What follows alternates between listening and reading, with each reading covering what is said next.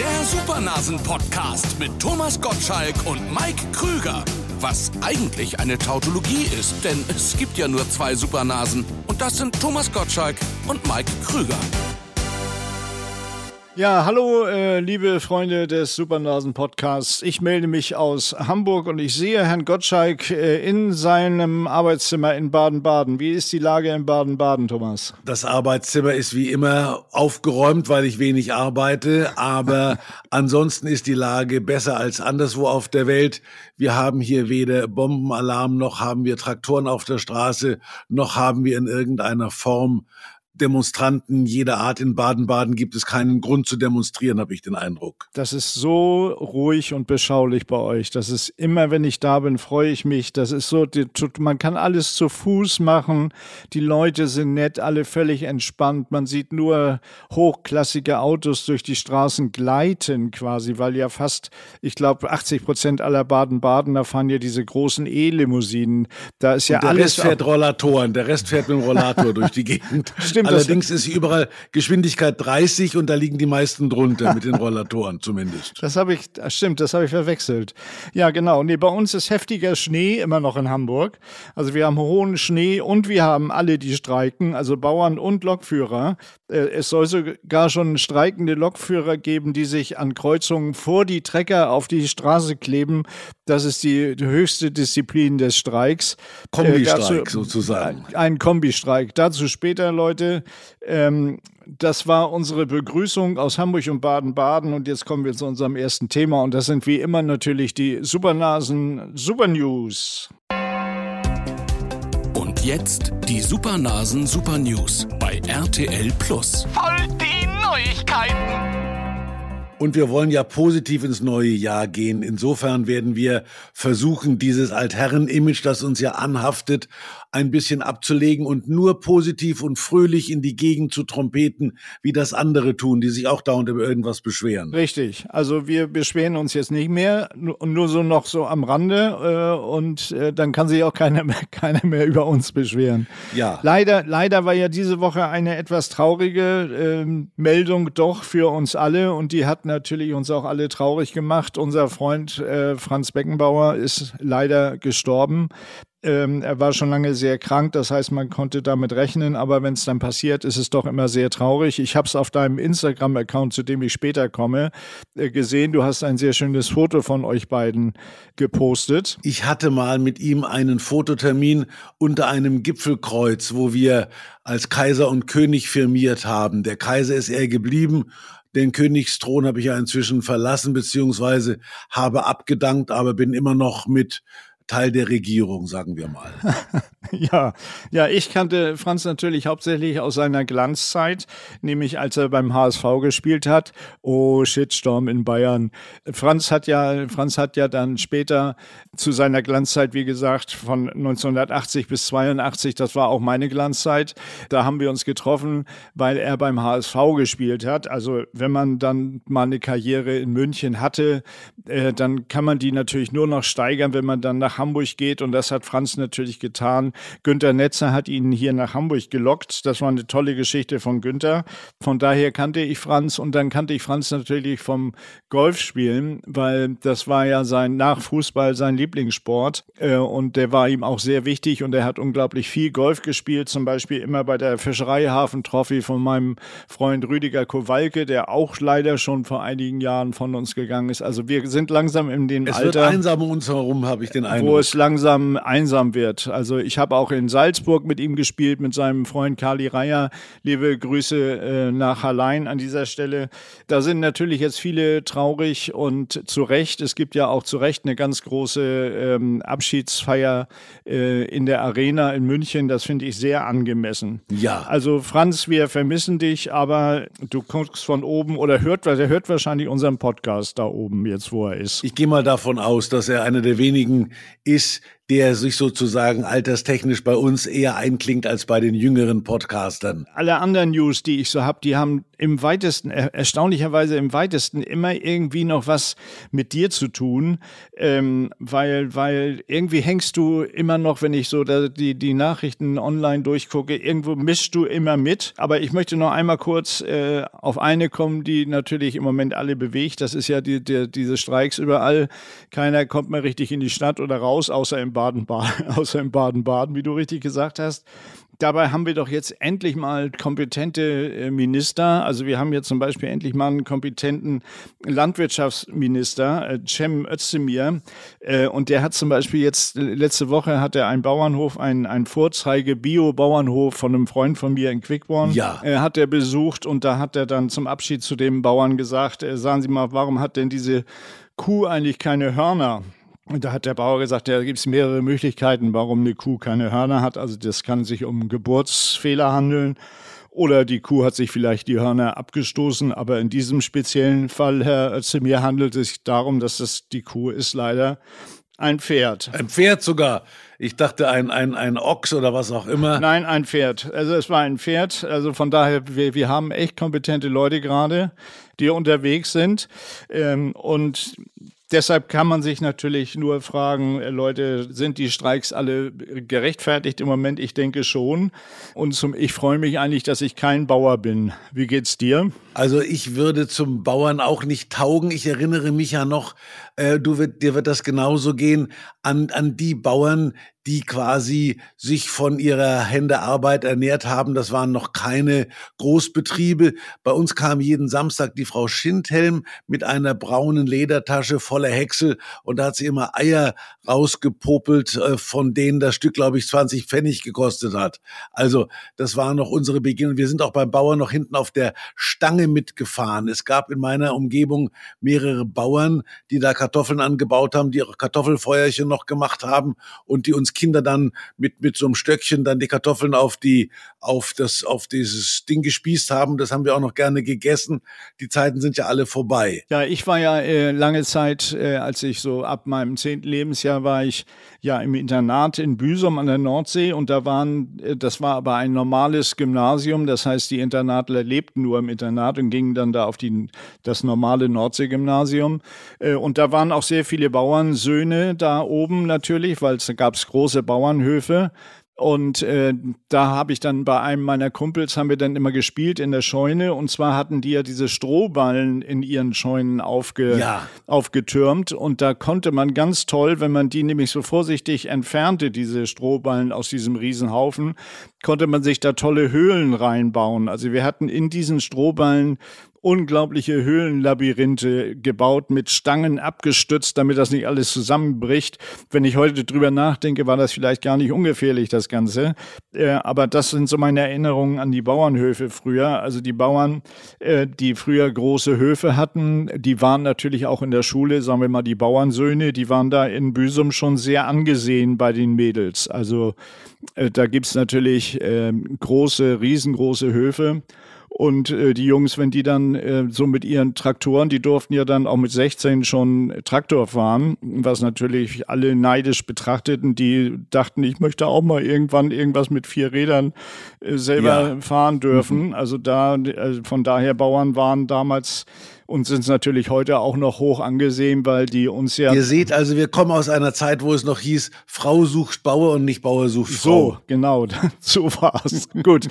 Jetzt kommen wir zu dir und das, äh, da fällt mir natürlich als erstes sofort ein, die Dart-WM. Ne? Ja. Dart-WM, das, das, ist ja, das ist ja dein Metier. Du bist ja einer der größten Dartspieler, die wir kennen. Ich habe eine ruhige Hand. Du hast diese Flugpfeile und ich habe auch ein Jahr in England gelebt, wo ja Dart sehr viel mehr gefeiert wird als bei uns. Allerdings. Aber es hat sich was geändert in der Zwischenzeit. Dart ist ja ein Erfolgssport geworden, weil er offensichtlich auch etwas Kontemplatives hat. Und die Menschen suchen ja irgendwo die, die Kraft in der Ruhe mittlerweile. Ja, und du bist, du bist natürlich dann äh, jetzt schon mal quasi, du, du kannst dich nächste Woche schon mal freuen auf die ganzen Anfragen, die du jetzt kriegst für die Promi-Dart. Es, es, gibt ja Promi-Dart im Fernsehen neuerdings. Habe ich nicht gesehen, aber ich habe davon gelesen. Äh, es gibt jedes Jahr eine Promi-Dart-WM, glaube ich sogar. und da Verona ja. Brot mitgespielt.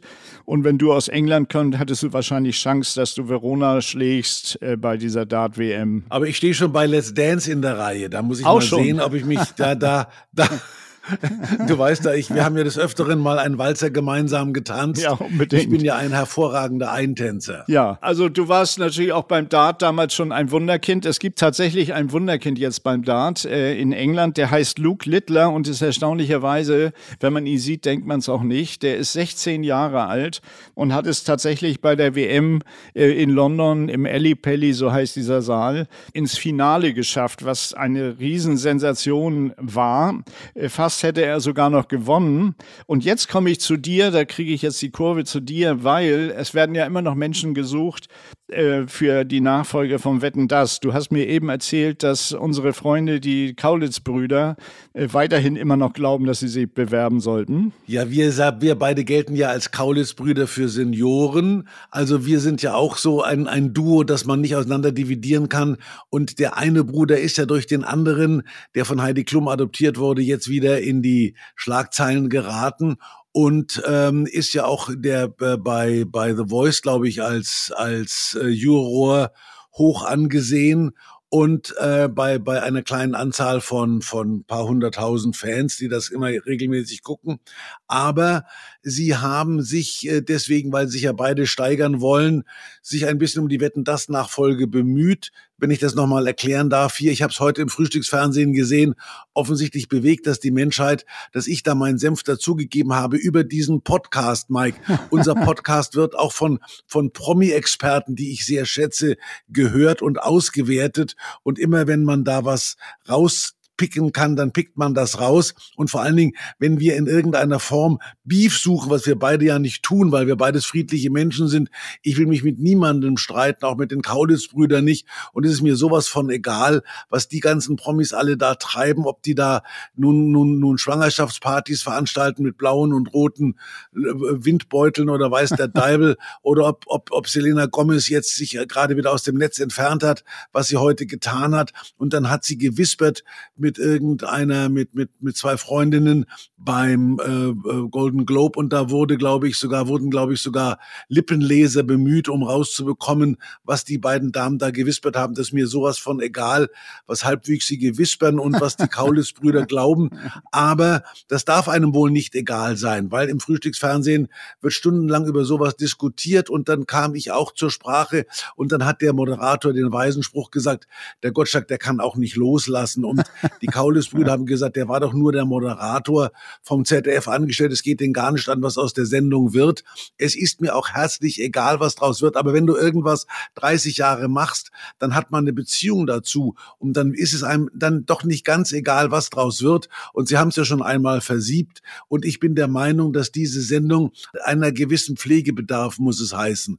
Und da hättest du die richtige Moderatorin im Dart-Umfeld ja, offensichtlich ja, entdeckt. Und damit muss ich jetzt dem ZDF äh, hilfreich unter die Arme greifen, weil ich weiß nicht, ob jemand vom ZDF aus der Führungsetage Dart geguckt hat. Wenn ja, wird ihm vielleicht eine junge Dame aufgefallen sein, die heißt Katharina Kleinfeld. Und erstmal fand ich es bewundernswert, dass sie sich tatsächlich in diese Ellipelli-Halle getraut hat wo also hunderte von betrunkenen Briten und Deutschen und Schweden und wo die überall herkamen. Da stand die mittendrin und hat Interviews äh, geführt, wo ich immer dachte, okay, hoffentlich äh, kriegt sie jetzt nicht von hinten gleich zwei Bier ins Kreuz und von vorne äh, wird sonst was mit ihr gemacht. Und die war sowas von knallhart und trocken und dabei immer noch lustig. Das fand ich schon mal hervorragend. Und dann hat die natürlich die hauptsächlich englisch sprechenden Dartspieler alle total auf Englisch interviewt und zwar sowas von locker, dass die Jungs plötzlich Geschichten erzählt haben, die haben sie wahrscheinlich ihrer Frau noch nicht erzählt. Also die kriegt aus den Leuten auch gut was raus, sieht nebenbei auch noch hervorragend aus äh, und ist natürlich auch in einem Alter, wo man sagen könnte, wenn wir wetten das jetzt noch ins nächste Jahrzehnt schaffen wollen, dann äh, könnten wir mit Katharina das locker hinkriegen. Also das wäre ein Geheimtipp von mir, weil Herr Himmler ja immer verkündet, dass wetten das jetzt weitergehen soll. Was ich noch zusätzlich denen raten würde, sie müssen es irgendwie hinkriegen, dass sie die großen Stars, die du ja alle auf deinem Sofa hattest, und deshalb hat man sich ja aus, auch oft Wetten das angeguckt, wenn, wenn ich gelesen habe in der Zeitung, da kommt jetzt Paul McCartney, dann wusste ich ja schon, was ich einschalte Samstag. Und diese großen Stars, die haben natürlich heute alle den großen Vorteil selbst, dass sie so Riesenmengen an Followern auf ihren Social-Media-Kanälen haben, Richtig. dass sie natürlich wetten, das weder kennen noch brauchen. Sehe ich genauso. Früher wäre dir äh, Taylor Swift eingeflogen worden vor ihrer Deutschland-Tournee und äh, die hätte natürlich während der Tournee spätestens bei dir auf dem Sofa gesessen. Sowas wird natürlich heute nicht mehr passieren, weil wenn die sagt, wenn ich einen Post äh, loslasse bei Instagram, dann haben den 300 Millionen Leute gelesen. Äh, bei, äh, bei Wetten, das sind es nur noch 10. Also von daher, das wird ein großes Problem, denke ich, für Wetten, das. Diese Sendung hat mehrere Probleme. Zum Beispiel ist es erstens das, was du erwähnt hast, dass die Stars irgendwo satt geworden sind und heute anders ihr Geld verdienen. Man hat Mick Jagger, ich weiß das verbindlich, viele hunderttausend Euro geboten, wenn er sich einen Bambi äh, abholen würde für sein Lebenswerk. Hat ihn gar nicht interessiert. Also diese Leute sind entweder satt oder sie sagen, who the fuck is Bambi? Das ist einfach, äh, es ist immer so gewesen, aber früher haben die Plattenfirmen denen erklärt, da musst du hin, wenn du eine Tournee planst oder wenn du eine, eine neue Platte hast, dann musst du im Grunde Promotion dafür machen. Und das waren eben die nötigen Abspielflächen und ich habe das auch immer so gesehen. Ich habe da kein Problem damit gehabt. Die kamen alle, weil sie einen Film hatten, weil sie eine Tournee hatten oder weil sie ein Album hatten. Sonst sind ja solche Leute eh ungern aus dem Haus gegangen. Das war aber immer so und wird immer so bleiben. Früher haben sich auch die Plattenfirmen oder die Filmfirmen noch finanziell beteiligt, weil das ZDF ja immer gespart hat und haben dann solche Leute, die ja teilweise unersättlich sind, eingeflogen und die haben dann teilweise Privatjets gehabt und haben ihre Kinder mitgebracht und die mussten dann gepflegt werden während der Sendung. Also das sind alles Dinge, an die ich mich erinnere. Und dazu kommt, dass die Wetten natürlich heute auch nicht mehr äh, dieses Exklusive haben, was sie früher mal hatten. Ich habe zum Beispiel im Rückblick auf 30 Jahre brisant gesehen, dass da mal irgendeiner schneller als ein Aufzug ein, ein Hochhaus hochgeklettert ist. Das war eine astreine Wette. Da sind heute die die Möglichkeiten, sich zu präsentieren, größer als sie jemals waren. Und der, der, der eine Kelly, der, der läuft ja mal rückwärts durch Alaska im Schnee, barfuß, wenn es geht. Also das sind alles Wetten. Und ich habe mich einmal, einmal habe ich mich schon aufgeregt, noch zu, noch zu Dienstzeiten, als die ARD einfach sich erkeckt hat, dieses Kinderwetten, das, was unter großem Erfolg mit Kai Pflaume als Klein gegen Groß heute im ARD-Fernsehen läuft, das haben die sich einfach sozusagen aus dem, aus dem Wetten, das Juwel rausgebrochen. Und im ZDF hat keiner gezuckt, da gab es keine Justizabteilung, die gesagt hat, ey Freunde, das gehört uns, lass dir mal, lass dir mal von, von, von McDonalds sagen, was die machen, wenn irgendein anderer Hamburger Brater irgendwo auf die Idee käme, einen Big Mac rauszubringen, da gäbe aber, da gäbe es aber Feuer auf dem Dach. Also da waren unsere Leute relativ, relativ entspannt und haben gesagt, na sollen sie machen, mal sehen, was draus wird. Und zwischendurch wird es eben zum Erfolg. Und dann habe ich den Eindruck, dass da nicht genügend auf diese eigene, auf den eigenen äh, Acker geachtet wird und den andere auch beackern können, was ich für falsch halte. Jetzt war es ja sogar so schon so, schon so, dass äh, ich mit dem Bagger in Anführungsstrichen, was ja eigentlich ein Radlader war, äh, haben natürlich auch viele hinterher geschrieben, Mike, du musst doch wissen, was ein Bagger ist. Du hast doch diesen berühmten Song über Bodo mit dem Bagger. Äh, ich sage natürlich, weiß ich, was ein Bagger ist. Das war ein Radlader. Äh, aber auf einen Bagger wollten wir Tommy vorne nicht draufstellen. Und so war das ein großer. Ich hätte, ich hätte mich da auch draufgestellt. Aber das ist, das ist auch etwas, was ich diesem öffentlich-rechtlichen Laden vorwerfe. Wenn ich zum Beispiel sage, lass doch den, den Mike da reinfahren, spielt Bodo mit dem Bagger und ich, ich fasel was, ich sitze im Quotenloch und ich bagger noch. Aber da sind sie, da sind sie nicht entspannt genug und haben Angst, dass wir Reklame für diesen Podcast machen, was dem ZDF eigentlich wurscht sein sollte. Aber da sind sie kleinlich, komischerweise. Ja, ich habe mich auch gewundert, weil als ich kam, ging ich natürlich fest davon aus, dass äh, ich da oben Bodo mit dem Bagger singe mit irgendeinem Gag äh, auf dich, logischerweise, was alle bestimmt lustig gefunden hätten. Äh, und der Saal hätte natürlich auch mitgesungen. Und dann wurde mir aber gesagt, nein, nein, das haben wir in der Redaktionssitzung, haben wir das gestrichen. Wir spielen jetzt den Lieblingssong der Beatles von Thomas. Und dann habe ich gedacht, okay, wenn Thomas sich das gewünscht hat. Ich konnte mir das gar nicht vorstellen, aber ich habe dich ja nur noch kurz gesehen. Ich habe auch für Bodo mit dem Bagger plädiert, aber da haben sie, ihre größte Angst war, dass wir für diesen Podcast Reklame machen, wenn wir gemeinsam auf dem Bagger stehen. Ja. Also das ist, das ist, das ist nicht entspannt, finde ich. Ach Leute, ihr müsst euch einfach mit diesen neuen Medien auseinandersetzen. Social Media, äh, Thomas und ich tun das und äh, wie man sieht, mit großem Erfolg. Ähm, und ich habe mich jetzt sogar und eigentlich nur, äh, da kommst du auch schon wieder ins Spiel, nur damit ich sehen kann, was du alles für Sachen auf Instagram ähm, postest, äh, die ich dann eigentlich nur über die Online-Dienste der Zeitungen immer mal sehe ich dann ein Foto, wo ich denke, ha, da Thomas mit dem Hund, sehr erstaunlich. Und jetzt habe ich mich unter Pseudonym äh, bei, bei Instagram angemeldet. Mein Pseudonym ist Black Mamba 51 und ich, ich schreibe auch tolle Kommentare. Und äh, sagen wir mal 85 Prozent der Instagram-Beiträge, äh, die man so zugeschickt hat, da gibt es ja so eine Startseite, ich so langsam sehe ich überhaupt, was da passiert bei Instagram. Und da werden einem so Vorschläge gemacht. Und 80 Prozent der Vorschläge sind leicht bekleidete Frauen. Und da habe ich gedacht, ey, äh, das ist ja äh, cool, weil in meinem Alter spricht mich natürlich keine leicht bekleidete Frau normalerweise normalerweise mir an, aber wenn ich Black Mamba 51 bin, dann kann ich da ja mal antworten. Und da habe ich jetzt eine ganz tolle Frau kennengelernt, die heißt Emily Pellegrini und die hat mir sogar geantwortet.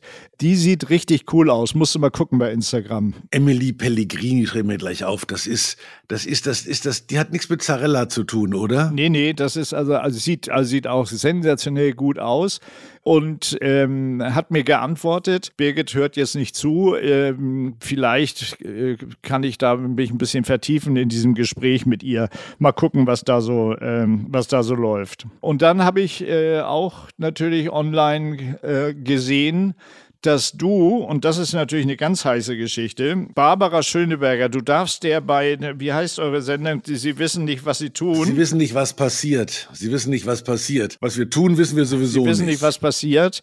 Äh, da darfst du dir nach, hinterher nach der Sendung nicht solche Geheimnisse erzählen. Erstmal haben wir selber einen Podcast, das musst du alles mir erzählen. Äh, und die hat nämlich in ihrem Podcast, der heißt mit den Waffeln, einer Frau, was übrigens ein alter Gag äh, von Karl Dall ist, dieser Titel. Das war immer ein Spruch, mit den Waffeln einer Frau. das war immer so ein Spruch von Karl. Äh, den hat sie übernommen. Und da hat sie erzählt, du wärst, und jetzt Leute, hört zu, Thomas Wehr mit Günter Jauch neben sich auf dem Beifahrersitz. Hinten saßen die beiden Theas, also die Frauen von Thomas und Günther, die hießen beide Thea früher. Die von Günther heißt immer noch Thea, die von Thomas heißt jetzt Carina. Und die beiden Theas, die saßen hinten in deinem Rolls-Royce und dann wär, äh, wärt ihr durch Los Angeles gefahren, wahrscheinlich Hollywood Boulevard, wo ihr so lang fahrt, eben ihr Prominenten. Und dann wäre ein anderer Rolls-Royce von vorne gekommen und du hättest gesagt, das gibt's ja nicht. Das ist ja genau der Rolls-Royce, den ich immer haben wollte, den gab's nicht mehr. Dann hast du gewendet, diesen Rolls-Royce-Fahrer gestoppt und hast gesagt, du würdest gerne mit ihm tauschen und hättest ihm ganz viel Geld geboten, bist dann nach Hause gefahren, hast erstmal ein bisschen Kohle geholt aus deinem Safe und dann habt ihr tatsächlich den Rolls-Royce getauscht. Ja. Solche Geschichten, Thomas, die musst du bitte für unseren Podcast äh, aufheben. Das ist okay, aber die Barbara serviert nach dieser Sendung, die ja immer bis um halb eins dauert, dauert, meistens noch Sushi oder in letzter Zeit gab es öfter mal Pizza und da haut man sich natürlich sowas rein und damit man nicht ganz quasi als Schnorrer abgewertet wird, erzählt man alles Mögliche, was man lieber nicht erzählen sollte. Aber es ist ein bisschen wie stille Post. Ich habe, weil ich natürlich auch schon ein bisschen glaube, dass ich eventuell gewisse Dinge vergessen haben könnte, den Günther nochmal angerufen, weil mich das auch geärgert hat. Ich habe gesagt, die Karina hat mir das früh im Bett vorgetragen. Die liest ja auch immer diese Online-Nachrichten und hat gesagt, hör mal, da hast du auf der Straße irgendwie angehalten und hast dann zu Hause Geld geholt und hast einem fremden Menschen seinen Rolls-Royce abgekauft. Ich habe nie in meinem Leben einem fremden Menschen einen Rolls-Royce abgekauft und der Günther hat mir das wie folgt bestätigt. Also, er hat, und ich habe damit gar nichts zu tun, auch weder Pizza noch Sushi haben da was bewirkt. Ich habe gar nichts erzählt, sondern Günther hat vor mehreren Jahren der Barbara wohl erzählt, dass er mit mir im Rolls-Royce in Beverly Hills unterwegs war und Ich habe dann beim Rolls-Royce Händler offensichtlich eine Farbe stehen sehen, von der man mir erzählt hatte, es gibt sie gar nicht und habe dann das Auto aus dem Stand getauscht, weil mich der Typ schon kannte. Ich habe gesagt, ich wollte die Farbe haben, aber du hast mir die angedreht und weil du gesagt hast, die gäbe es nicht. Also es war ein Tausch aus dem Stand, was immerhin für mich in Beverly Hills eine größere Leistung ist, weil da viele vorbeifahren, die ihre Autos tauschen wollen. Ich habe es aber geschafft. Thomas, weil ich natürlich immer angegeben habe und weil die gewusst haben, dass Rolls-Royce, das war damals ja in den Händen von BMW und ich hatte bei denen immer einen Stein im Brett und ich kannte auch den den Menschen, der diese, diese Autos konstruiert hat beziehungsweise entworfen hat. Die werden ja alle auf dem Reißbrett erstmal äh, aufgemalt und mich hat und ich bin ein Mensch, der von Technik wenig versteht ich war so fasziniert, dass diese Rolls-Royce, die hatten so einen Sternenhimmel im Dach und der hat mich wahnsinnig fasziniert, dass man da, dass man da also im Grunde, wenn man da nachts gefahren ist, nach oben geguckt hat, man so kleine Glimmlichtchen gesehen, so LED-Lämpchen, die da geglüht haben, das sah aus wie ein Sternenhimmel. Und das hat mich dermaßen fasziniert, dass ich gedacht habe, dieses Auto würde ich gerne haben. Und das wollte ich bis zum Rest meines Lebens behalten. Ich habe es aber nicht mehr, weil der Rest meines Lebens sich offensichtlich länger hinzieht, als ich das das für möglich gehalten habe und weil man natürlich dann doch merkt, dass die Navigation und ein paar Sachen, die sich in der Technik ändern, letzten Endes immer besser werden. Aber jetzt erzähle ich dir eine Geschichte, die mit Autos zu tun hat, die ich sonst nie einem Menschen erzählt habe. Okay. Ich habe in den späteren Jahren, als ich in Deutschland war und auch BMW jegliches Interesse an mir verloren hatte, ähnlich wie du bin ich dann zu Mercedes umgeschwenkt, habe aber gedacht, so ein so ein normaler Stern, das ist ja unter meinem Niveau und habe dann gedacht, es gibt ja Gott sei Dank noch den Maybach. Richtig. Und dann habe ich tatsächlich in einem Gebrauchtwarenladen in der Nähe meines Schlosses, das ich damals besessen habe in Remagen, da stand irgendein Maybach für einen ein gebrauchter Maybach im Fenster für einen Preis, für den man nicht mal einen neuen Audi bekommen hat, weil kein Mensch diese Autos wollte. Und dann habe ich letzten Endes mir dann bei Mercedes einen Maybach abgeholt. Da war ich mit meinem damaligen Unterhaltungschef vom ZDF. Die haben einem erst ein Mittagessen hingestellt und da hat man so Notenständer bekommen. Da lag der Maybach-Schlüssel drauf. Oh. Und dann hat man, dann hat man anschließend ist man dann mehr oder weniger zur Preisverleihung getreten, hat dann mit diesem Schlüssel, den man schon während des Essens im Auge gehabt hatte, seinen eigenen Maybach aufgeschlossen. Und diesen Maybach habe ich mal dem Günter Jauch da gibt es sogar Fotomaterial. Der saß da hinten drin, als, als, als würde ich ihn foltern in dieser Kammer. Der hat so einen runden Rücken gemacht, hat sich da reingesetzt. Also der Günther kann mit Autos gar nicht anfangen. Und dem habe ich den Maybach vorgeführt. Und dann gab es doch den berühmten Kardinal Lehmann, den, den, der auch das Zeitliche gesehen hat. Wenn er also einen Chef hat, dann ist er inzwischen bei dem. Und der hat dieses Auto auch besichtigt, als ich meinen Intendanten Markus Schächter mit diesem Auto besucht habe. Und dann saß ein Kardinal der in allen Mafia-Serien werden immer mit so, einem, mit so einer großen Limo vorgefahren. In Wirklichkeit fahren die aber sehr bescheidene Autos. Ich glaube, das hat er gebeichtet, dass er, dass er fünf Minuten im Maybach gesessen hat. Dem habe ich das Auto auch gezeigt. Also das ist meine, ein Autoerlebnis, das ich noch nie erzählt habe. Du bist immer noch so bescheiden geblieben. Das ist ja das, was ich an dir so mag. Äh, für alle Autofahrerfreunde da draußen, um euch zu beruhigen, diesen Sternenhimmel in dem Rolls-Royce, den hat Tommy sich natürlich nur angeguckt, wenn er nicht selber gefahren ist, logischerweise. Weise. Er hatte ja zwischendurch dann auch jemanden, der immer fuhr und dann konnte er sich den Sternenhimmel angucken. Ne, so war es doch, Thomas, oder? Na, ich habe immer ein bisschen, ja, jetzt, jetzt, jetzt, wo du es erzählst, fällst du wieder ein. Ich hätte gesagt, ich habe ein bisschen geschielt. Mit dem rechten Auge habe ich auf den Sternenhimmel geschaut, mit dem linken auf die Straße, die ich natürlich nie aus den Augen gelassen habe ich habe gleich, als ich diese Story äh, gelesen habe von Barbara, habe ich, hab, das erste, was mir einfiel, habe ich gesagt, Tommy Reus Reus, hallo, was denn da passiert? Der fährt doch sonst Bugatti und Maybach. Äh, ich konnte es aus dem Grund schon nicht glauben, dass du so ein kleines Auto dir plötzlich zugelegt hattest, aber anscheinend lag es ja an der Farbe. Ja, ich habe, ich habe immer ein Faible für englische Autos gehabt, aber mir war Rolls-Royce eigentlich immer peinlich, weil Rolls-Royce ist natürlich so eine Protzer-Marke. Ich war immer so ein Bentley und Aston Martin Fan, aber ja, ist ja auch cool. Ja, finde ich aber auch. Und deshalb, weil weil Günther ja so bescheiden ist, fährt der ja mit einer Ente durch die Gegend, ne? Also der hat der Günther ist ein Sammler und hat sich die letzte Ente und den letzten R4, der vom Band ge gekommen ist, noch, der hat sich das mehr oder weniger einbalsamieren lassen. Da steht bei ihm in der Garage. Ich bin aber mal mit ihm in so einer Ente rumgefahren. Die hatte keinen Rückspiegel und natürlich auch keine Navigation. Wir haben uns furchtbar verfahren in Berlin, weil der Günther nicht mehr wusste, wo er gewohnt hat. Ja, R4 äh, würde ich natürlich auch, das, das finde ich toll, weil R4 war mein erstes Auto, äh, auch mit dieser tollen äh, Schiebegangschaltung, die ja auch eine Ente hat. Mit der Krücke, wenn du die einmal begriffen hast, dann hast du dein ganzes Leben lang nie, nie mehr verlernt. Genau. Aber so haben sich ja auch damals R4 und Entefahrer begrüßt mit dieser Bewegung, die sie da beim Schalten gemacht Ja, haben, wenn, ja. sie, wenn sie sich die Hand gegeben haben. Ähm, also von daher äh, ist da nichts gegen einzuwenden. Auf Sylt, wenn, wenn äh, Günther da rumfährt, fährt er immer mit so einem alten Mercedes, mit einer alten Mercedes S-Klasse. Also dem traut man auch irgendwie ein neues Auto gar nicht zu. Wenn ich, wenn ich Nee. Und dann hat er mir, der hat mich mal im, im Krankenhaus, da habe ich mir meinen mein, mein Quadrizeps abgerissen, hat er mich mal mit seinem, mit seinem gebrauchten Mercedes abgeholt, mit diesem Nostalgieauto und da hat er gesagt, was glaubst du, was der gekostet hat? Und ich habe so, na, der sah gut aus, habe ich gedacht, naja, so 80 und da hat er gesagt, 18, 18. Also Günther spart auch noch bei alten Autos, hat er irgendeinen, Ja. wahrscheinlich irgendeinen Landwirt betrogen, der, der seinen Traktor neuer hatte als sein Auto, der hat er aus, irgendwo aus der Scheune gezogen. Ja, apropos, da sind wir wieder beim Thema Bauern. Äh, ich, ich wollte auch mal damals in, in Büsum von so einem Bauern ein gebrauchtes Auto kaufen äh, und dann äh, gehe ich um das Auto rum und dann sage ich, ha hallo, was ist das denn? Was haben Sie denn da für Platten äh, rechts an, an Ihrem Mercedes? Sagte, das ist die, das ist die Wetterseite, das ist Eternit.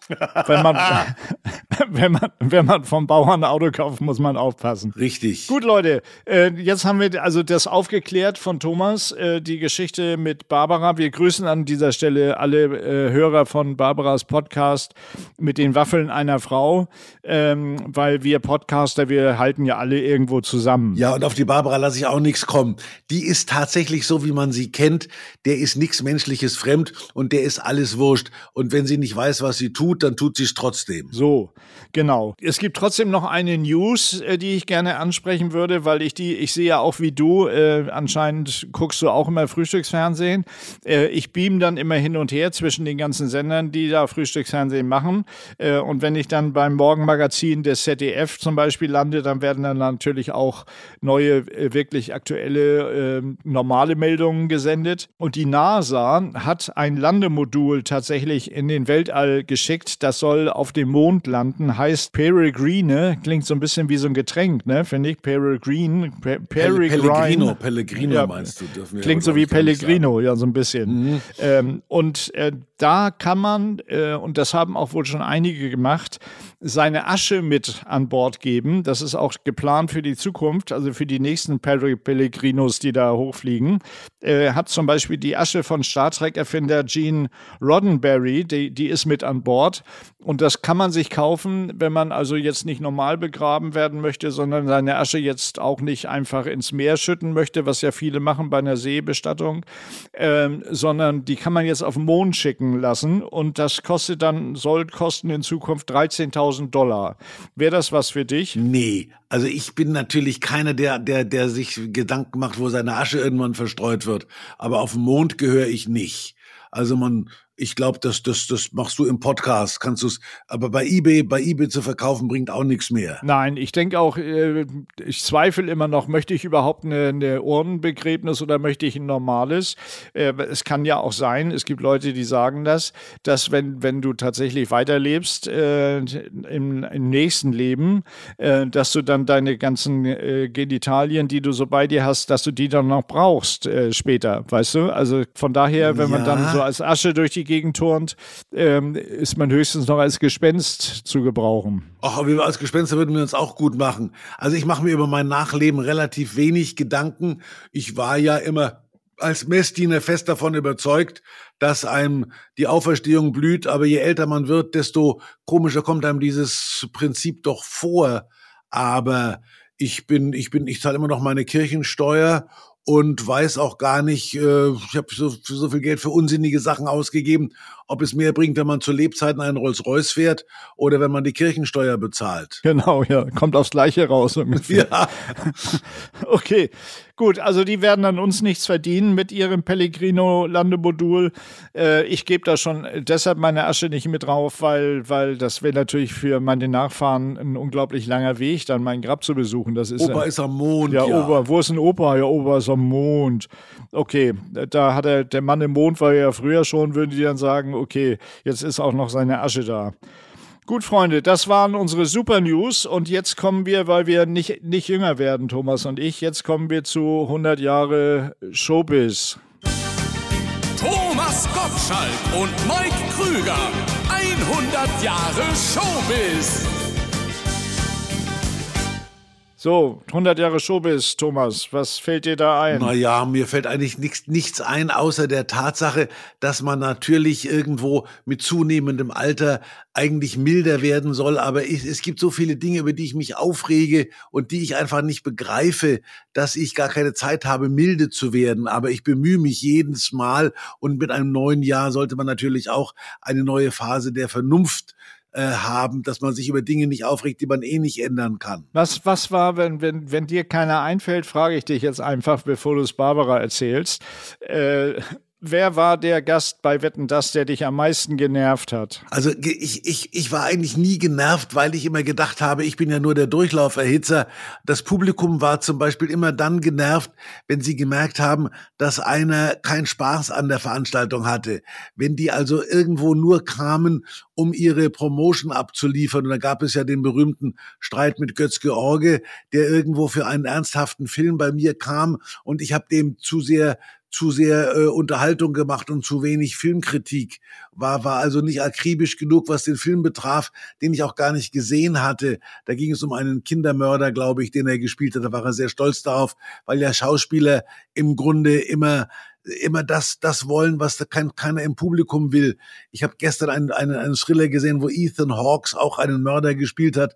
Das machen sie gerne, wenn sie zu sehr kommerziell werden. Und immer wenn ich Gäste hatte, die letzten Endes mit einer Agenda einmarschiert sind, aber sich für die Sendung nicht interessiert haben, habe ich gemerkt, die kommen beim Publikum nicht besonders gut an, sind natürlich auch bei mir nicht besonders gut angekommen.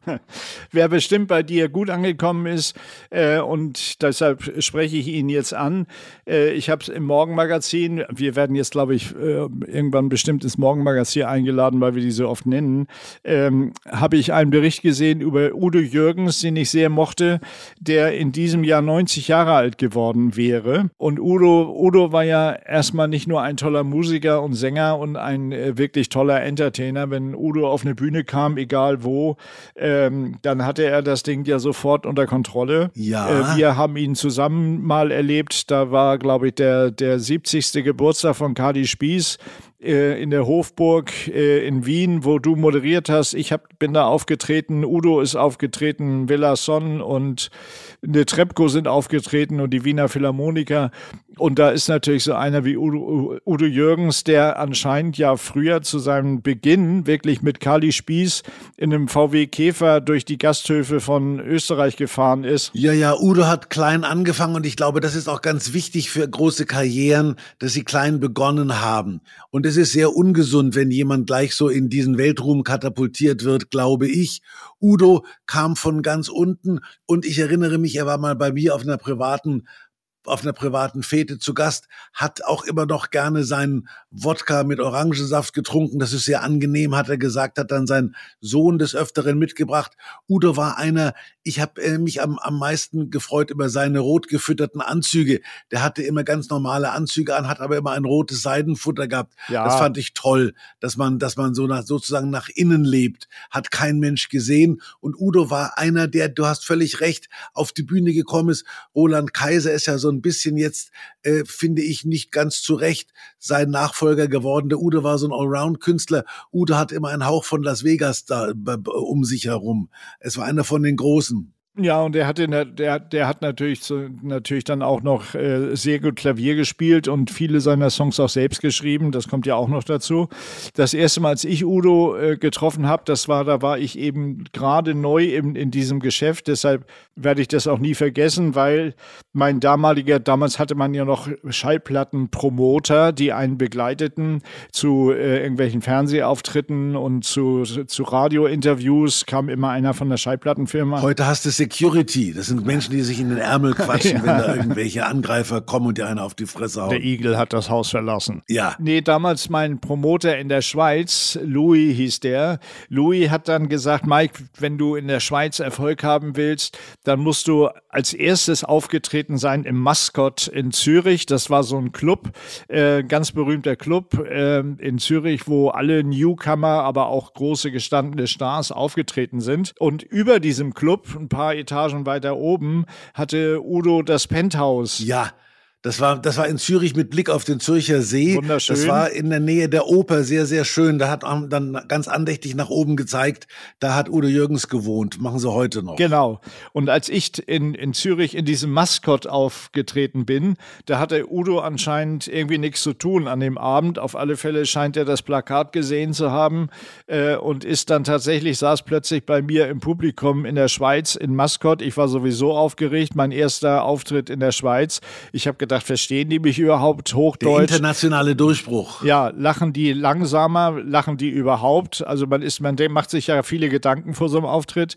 Und wenn du dann rauskommst und da sitzt Udo Jürgens direkt vor dir, dann äh, führt das natürlich nicht dazu, dass du äh, ruhiger wirst. Auf alle Fälle äh, ist dann das dann aber sehr gut angekommen und Udo hat sich auch gefreut und sehr gelacht und hat dann auch hinterher ist er dann zu mir gekommen, hat gesagt, Mike, ich fand, fand deine LP so klasse und ich finde diese lustigen Lieder toll. Komm, wir fahren fahren noch äh, in meine Wohnung und dann hatten wir da tatsächlich noch einen super tollen Abend bei Udo äh, in seiner Wohnung, der ja natürlich auch da einen Flügel stehen hatte und dann haben wir noch Lieder zusammen gesungen und so. Das war also ein super toller Abend und das fiel mir alles wieder ein, als ich jetzt im Fernsehen eben sah, dass Udo dieses Jahr 90 Jahre alt geworden wäre. Und ich denke mal, der hat jetzt schon durch den ersten Wodka Orange mit äh, Karl, mit, mit, mit Franz zusammen eingegossen. Obwohl Franz hat immer Rotwein getrunken gerne. Also die sitzen bestimmt irgendwo nett zusammen jetzt da oben und sagen, lass die da unten mal den Quatsch weitermachen, der gerade so passiert. Das hoffen wir. Wir machen den Quatsch mal noch ein bisschen weiter und werden, werden die Herren dann im Grunde vervollständigen zum Quartett. So, und jetzt kommen wir zu meinem Lieblingsthema, nämlich zu den Songs, die es nicht in die Charts geschafft haben. Im Moment sieht es so aus, dass fast alle Songs es äh, plötzlich von mir in die Charts schaffen. Äh, Im Moment steigt gerade der Song Die Ampel äh, bei YouTube rasant an bei mir auf dem Kanal. Kaum hast du mal einen gehabt, der auf eins ist, plötzlich gucken sie alle deinen Kanal an. Das, das multipliziert sich äh, anscheinend in diesen Social Medien unglaublich. Ja. Äh, und einer, der hätte es auch verdient, weil der so ein bisschen, sagen wir mal, dieses Heizungsgesetz von Herrn Habeck äh, durch den Kakao zieht. Und äh, der heißt Wärmepumpen. Und der hat es leider nicht äh, in die Charts geschafft. Herrschaften, kommen wir zu den Mike-Songs, die es nicht in die Charts geschafft haben.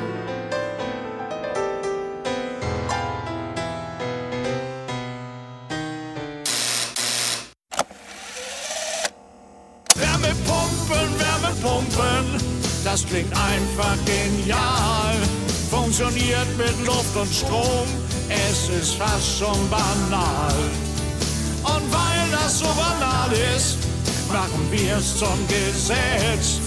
Denn die Wärme kommt aus der Luft und der Strom aus dem Netz. Wärme ja, Leute, Wärmepumpen, wir müssen wir uns nicht. Wir können noch heizen, Thomas. Bei dir ist auch warm in Baden-Baden. Ich habe mir gerade die Hosen runtergezogen, weil es ein bisschen frisch an die Beine ist. ja, wir sparen natürlich alle. Wir kommen ja in das, in das Alter, wo man sparsam wird, trotz Wärmepumpen. Emily Pellegrini hat mir geantwortet. Die hat mir gerade auf Instagram, ich habe hier nebenbei mein Handy liegen, die hat mir gerade geantwortet. You are very beautiful guy. Ach, ich hab, ver verlogen ist ja auch noch. Ich habe ein jüngeres Foto von mir da rein. Ich habe ein Foto von mir dabei, bin ich 40. Mit Filter. Wenn Mike mit 40, mit 40 und Filter arbeitet, sieht er aus wie 20. Ja, aber ich finde Emily, hast du mal auf, kannst du da mal gucken bei dir auf dem Handy? Emily Pellegrini. Emily Pellegrini. Also E-M-I-L-Y und Pellegrini. Na, warte mal, hat da ich, bin ich. zig, hunderttausend, also hat mehr Follower als du, sieht natürlich auch besser aus als, als du. Ist das die, die, äh, Emily, ist das die, die mit dem Kuchen da? Das ist eine andere. Emily P. Ich, ich, ich schreibe nur mit einem Finger. Emily Pellegrini, oh, die ist aber. Oh ja, ja, ja, ja, ja. Ja, ja, ich glaube, die ja. antwortet, das Model, das es eigentlich gar nicht gibt, ist Was? die da. Wie? Der Fußballstar blamiert sich bei Fake Model. Das ist ein Fake Model, Mike. Was? Wie Emily Pellegrini einen deutschen Fußballstar nahte. Bist du das? Nein. Nein, ich bin, ich bin äh, Black Mamba 51. Deutscher Fußballer tappt in Falle um erfundenes Model. Insta-Model zu schön, um wahr zu sein. Deutscher Fußballer fällt auf KI herein. Ach. Ja, das ist offensichtlich, offensichtlich ein Fake, Mike. Ich, ich klick Die sie gibt's mal gar an. nicht? Die gibt's gar nicht. Die gibt es gar nicht. Aber Mike hat einen Fan, den es gar nicht gibt. Meine Emily ist ein KI-Fake. Die Macher von Pellegrini nutzten Studien, um herauszufinden, welcher Frauentyp bei den meisten Männern ankommt. Das Ergebnis sehen Sie auf diesem Foto. Ja, da Na ist toll. sie. Ja, das super. glaube ich, Mike, dass du auf sowas reinfällst. Ja. Ich hätte gedacht, die gibt's doch gar nicht. Ja, toll. Ich kenne mich mit, ich habe mit echten Frauen mein Leben lang zu tun gehabt. Ja, super. Mit so Barbara Schönebergers. Oh. Ah. Ja, jetzt bin ich so ein bisschen. Ja, aber es ist kein Wunder, dass sie dir geantwortet hat. Das waren die Macher, die Macher von Pellegrini haben dir geantwortet. Ihr Idioten, egal wo ihr sitzt, ihr könnt mich alle mal da bei Ja. Instagram. Den Mike reinzulegen, das ist ihm seit Jahren nicht mehr passiert, sonst ist ihm immer reingelegt worden. Unding. Dann machen wir jetzt einfach nächste Rubrik. Wir beantworten jetzt ähm, Fanfragen, wenn ich noch dazu in der Lage bin. Ich frage mich natürlich jetzt, ob es der echte Udo Jürgens war, der da bei dir im Club da saß in der Schweiz. ob das auch KI war. Doch, ich habe aber mit Franz Beckenbauer tatsächlich Golf gespielt. Doch. Man stellt alles in Frage, man stellt jetzt Alles, alles, in ich- Frage. Der Mike fällt Ah, auf Fakes ich, rein. Ich bin gar nicht bei YouTube. der, einzige, der einzige echte Mensch, den er in seiner Karriere getroffen hat, war Oh ich. Mann, Leute, ich habe gar keinen Account. Das ist alles KI heute. Man kann, vielleicht sind die Fanfragen, die wir jetzt beantworten, auch alle gar nicht von Fans. Die sind alle von irgendwelchen KIs. Äh, Ja, ich habe hier in meinem Büro habe ich hier Fotos hängen von von von mir mit mit Obama, von mir mit mit Bush und von mir mit Clinton. Hätte ich mir alles ersparen können, hätte ich mit künstlicher Energie auch herstellen können. Oh Mann, Leute. Man kann ja heute alles erzeugen. Außerdem, Aber ja. wen du alles kennst. Warst du aber auch im Weißen Haus schon? ja, war ich war ich mit und da saß ich mit Joe Biden am Tisch und der hat Witze erzählt, die würden wir uns beide nicht ertrauen zu, zu erzählen. Jetzt nicht mehr. Da müssen wir jetzt aufpassen langsam, dass er die nicht in der Öffentlichkeit erzählt. Er hat wahrscheinlich immer einen neben ihm stehen, der ihm so gegens Bein tritt und sagt, stopp, jetzt keinen Witz. Den nicht. Bitte keinen Witz Den an dir. nicht, den nicht. Die Zeiten sind vorbei, jawohl. Wir haben bald Wahlkampf. Äh, Bitte jetzt keine Witze. Äh, Meine Frau, wissen Sie, äh, irgendwas stimmt da nicht. Sie ist immer weg und kommt nie an. Die Supernasen versuchen aufzuklären. Mit Witz, Charme und jeder Menge Sprüche. Gelingt es ihnen? Das ist die Frage. That is the question. Alles rund um die Supernasen lesen Sie in Die Supernasen und ihre Filme. Mehr Infos unter www.lisafilm.at. Gut, das, äh, diese kleine Anekdote, die von den vielen KI-Fotos, die Thomas in seinem Büro hängen hat, äh, kommen wir jetzt tatsächlich doch endlich zu den Fanfragen. Mike und Thomas beantworten Fanfragen und Fangfragen, die es in den Podcast geschafft haben. Fanfragen, Fanfragen. Lieber Mike, lieber Thomas, im Anhang seht ihr ein Bild von Thomas Autogrammkarte, die in, Stuart im Irish, in Stuttgart im Irish Pub auf der Herrentoilette hängt. Fängt schon gut an, oder? Ja, Du hängst in Stuttgart im Irish Pub auf der Herrentoilette. Meine Frage an euch. Wo habt ihr selbst eure Bilder an den ungewöhnlichsten Orten gesehen? Wo habt ihr euch mal wiedererkannt, ohne damit gerechnet zu haben? Viele liebe Grüße und weiter so, Andreas. Also man hängt ja tatsächlich in manchen Kneipen, wo man, also ich hänge natürlich wie du auch im Fischereihafen-Restaurant in der Bar, da hängen alle großen Stars äh, bei unserem Freund Rüger Kowalke, das jetzt von Dirk, seinem Sohn, weitergemacht wird. Also da hängen viele Stars äh, in der Bar rum. Dann gab es, ähm, das war immer so ein Spruch äh, bei uns, es gab die, oder gibt es immer noch natürlich, die berühmte Gaststätte Diener in Berlin, äh, wo sich die ganzen Schauspieler immer trafen nach den Theateraufführungen. Und die hatten so einen ganz tollen Stammtisch, ähm, Diener, und hatten äh, Lilo, die, die Chefin, die, die wahrscheinlich heute nicht mehr da ist, weil das ist, das, als ich das letzte Mal da war, ist bestimmt schon 30 Jahre her. Aber ich erinnere mich immer noch gerne, wenn ich früher ein Konzert hatte, bin ich hinterher immer noch ins Diener, weil die hatten erstmal ganz tolle, äh, so einfache Speisen, also die ich gerne esse, zum Beispiel äh, Blutwurst, äh, einfach mit Senf auf Schwarzbrot und solche Sachen, Senfeier, das gab's da immer bei Lilo. Und da habe ich mal gesessen, auch durfte dann natürlich mit am Stammtisch sitzen und da saß einer von den Comedian Harmonists. Ach. Der Bassist, der die Bassstimme gesungen hat von den Comedian Harmonists. Und der hat natürlich tolle Geschichten erzählt äh, aus der Zeit, wo die Comedian Harmonists ja weltweit ein aufgetreten Huhn, sind und Riesenerfolg hatten. Das hat nicht viel zu tun. zu tun. Und ja. ein kleiner grüner Kaktus, der steht auf dem Balkon. Holladi, holladi, hollado. Jawohl. Ja.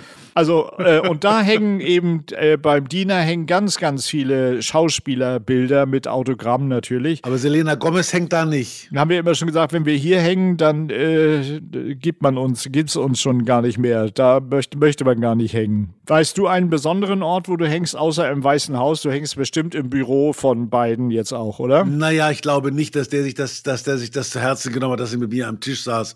Umgekehrt schon eher. Aber ich habe, es, es gibt einen einen Menschen oder es gibt mehrere Menschen, die offensichtlich so, so Jugendfotos von mir aus der Bravo an alle möglichen Laternenpfähle kleben. Das hat mir der Günther ja auch mal gemäht. Der hat mich in Tübingen in irgendeiner Studentenkneipe gesehen und ich habe mich selber im englischen Garten. Die, die werden allerdings vor, vorwiegend auf Mülleimer geklebt, diese Fotos. Ich klebe auf vielen Mülleimern, auf die ich nicht gehöre. Okay, auch schön. Gut, nächste Frage stellt uns Gary aus Wien. Also wir werden auch viel in Österreich gehört.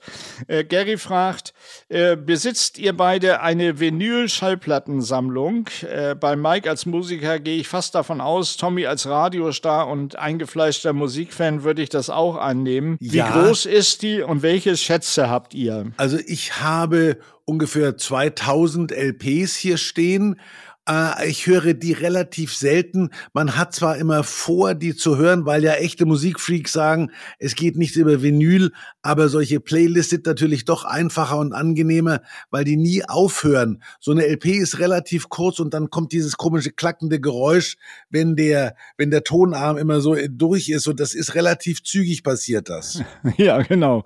Ja, ich habe natürlich auch ungefähr so in der Größenordnung wie Thomas, nicht ganz so viel, weil ich mal bei meinem Umzug Merci. Äh, von Quickborn hier nach Hamburg viel ausgemistet habe. Ich hatte auch viel Sachen, wo ich mich gefragt habe, Mike, warum hast du die überhaupt?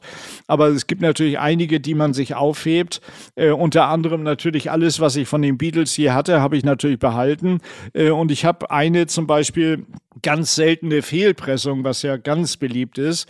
Und zwar gab es eine Zeit lang die, die berühmten, äh, wie nannten die sich, Coverdiscs oder diese mit, mit bunten Bildern äh, auf der Platte. Wie hießen die noch, Thomas? Mit, mit dem. Hatten die einen das, Namen? Ich das, weiß ja, ja klar, Gast von Bonne M, solche, solche, wo dann, wo dann Bilder drauf waren, so. Genau, Bilder hm. auf, der, auf dem Vinyl. So Maxi, Maxi-Singles waren das öft, öfters. Ja, und da habe ich, hab ich einen Fehldruck von Sgt. Pepper von der Echt? LP. Und zwar gibt es einen Fehldruck, da haben sie das große Sgt. Pepper Logo aus Versehen statt des Covers der Beatles auf die Platte gedruckt. Und davon gibt es nur 500 Stück. Und da ich damals bei EMI äh, unter Vertrag war, haben die gesagt, Mike, du, wir haben hier 500 äh, Fehlpressungen von den Beatles, möchtest du eine haben? Haha, natürlich möchte Mike eine haben. Also die habe ich und dann habe ich natürlich ein paar, äh, äh, die ich mich sehr freue, dass sie unterschrieben sind. Zum Beispiel, sowas hast du ja auch von Revolver von Klaus Vormann unterschrieben, der das Cover ja gezeichnet hat. Richtig. Äh, sowas hat man natürlich gerne. Ich habe eine von Frank Zappa mit einer Widmung für mich, weil ich bei dem im Konzert war. Also so ein paar Sachen hebt man sich sowieso auf, aber sonst ist natürlich alles von den Beatles und bei mir, du weißt es, viel Country und Western. Ich weiß, was Revolver betrifft, hat der Klaus Vormann zum Beispiel den, den Fritz Egner, meinen alten Buddy, gefragt, was kann man dem Thomas denn zum 60. Geburtstag für einen Gefallen tun? Und da habe ich gesagt, der soll, der soll mich auf das Revolver-Album mit einarbeiten. Das hätte er gekonnt, hat er aber nicht gemacht. Also da hat er auch Respekt davor Und Ich vor glaub, seinem ja. eigenen Werk, das wollte er sich nicht versauen mit meiner Fresse auf dem Revolvercover. Weil er ja natürlich geahnt hat, du das, dass du das heute sofort auf deinen Instagram-Account stellen würdest und der dann damit durch die Decke gehen würde.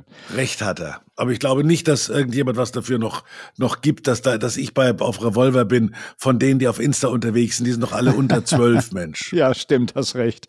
So, einen noch. Oliver sagt, hallo Thomas, hallo Mike. Zunächst vielen Dank für die jahrzehntelange tolle Unterhaltung und den vielen Mut, den ihr unter die Leute bringen wollt. Damit meint er dich natürlich. Ich will ja, ich will ja Menschen Mut machen, habe ich ja heute auch wieder getan im Podcast. Ich hoffe, ihr habt's bemerkt, wie der Mut da Ja. raustropft. Genau, und er fragt uns noch, wärt ihr manchmal gerne weniger bekannt? Und da kann ich nur sagen, Oliver, nein, also ich für meinen Teil nicht, weil sonst würde ich ja nicht die große Chance haben, mit dem großen Thomas Gottschalk, der auch Barbara Schöneberger und Günter Jauch kennt, äh, zusammen einen Podcast zu machen. Also ich freue mich, dass ich so bekannt bin, ähm, dass ich mit Thomas zusammen äh, diesen netten Podcast herstellen darf.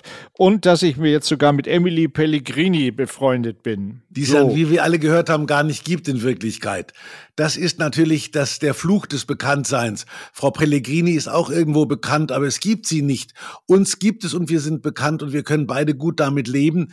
Es ist natürlich so, dass ich zusehends höre, ich bin mit dir groß geworden. Äh, die ersten sagen schon, ich bin mit dir alt geworden und viele Kinder holen sich Autogramme für ihre Mutter. Inzwischen sind es teilweise sogar die Großmütter. Das tut natürlich ein bisschen weh, wenn man merkt, dass die Kinder nur noch sozusagen einen als, als Legende sehen. Aber lieber Legende als gar nicht, finde ich. Das ist ein schönes Schlusswort. Liebe Freunde, wir hören uns wieder in 14 Tagen. Das war euer Supernasen-Podcast. Die Supernasen mit Thomas Gottschalk und Mike Krüger hört ihr immer zuerst auf RTL Plus. Die Hosts sind Mike Krüger und Thomas Gottschalk. Redaktion Ivy Hase und Carlotta Unna. Rubriken Robert Pörschke aka Slizzy Bob. Audioproduktion Nicolas Femerling und Executive Producer ist Christian Schalt.